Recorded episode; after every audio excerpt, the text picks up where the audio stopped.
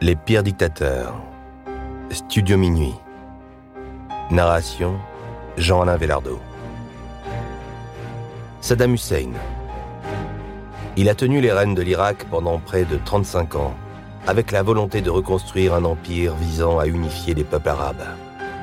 Ennemi des Occidentaux, Saddam Hussein a connu une fin tragique, exécuté par pendaison le 30 décembre 2006 après avoir été condamné à mort. Né le 28 avril 1937 dans un petit village près de Tikrit, Saddam Hussein a grandi au sein d'une famille de paysans sunnites. En l'absence de son père, il est recueilli par son oncle maternel qu'il inscrit à l'école alors qu'il était illettré et sans éducation. Au cours de sa jeunesse, et après s'être installé à Bagdad, Saddam Hussein prend connaissance et se passionne pour le Baas, un parti politique socialiste pour lequel il commence à militer. En 1959, il participe à la tentative d'assassinat du Premier ministre Karim Kassem, ce qui l'oblige à fuir le pays. À Damas, en Syrie, puis au Caire, en Égypte, Saddam Hussein poursuit ses études et accentue son engagement politique. Son retour au pays se fait en 1963, quand les membres du Baas réussissent un coup d'État contre Kassem. Arrêté, puis emprisonné, Saddam Hussein parvient à s'évader en 1966.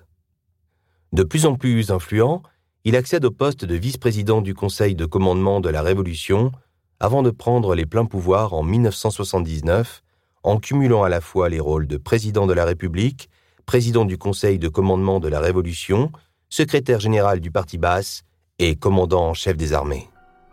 Rapidement, la propagande, la censure et la répression composent son socle de régime.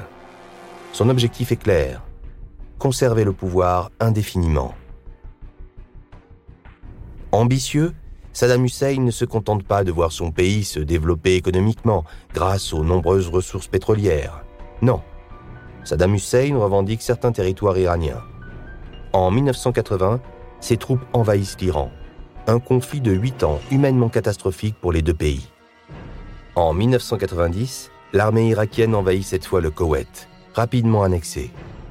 L'ONU réagit et met en place un embargo financier et militaire contre l'Irak avant de permettre aux États membres de répliquer par la force. Aux yeux des Occidentaux, Saddam Hussein est devenu l'une des principales menaces du Proche-Orient. Face aux sanctions, la population sombre dans la misère. L'opposition, elle, est balayée. En 2001, quand les États-Unis sont frappés par les attentats du 11 septembre, l'Irak devient l'une des principales cibles de la lutte contre le terrorisme, menée par George W. Bush. Soupçonné par les États-Unis de posséder les armes de destruction massive, l'Irak est bombardé. Bagdad tombe quelques mois plus tard. En décembre 2003, accusé de crimes contre l'humanité, crimes de guerre et génocide, Saddam Hussein est condamné à la peine de mort le 5 novembre 2006. Des images de son exécution font le tour du monde. Après plus de 20 ans de régime totalitaire, l'Irak est de son côté marqué par la répression. Le chantier de la reconstruction est immense.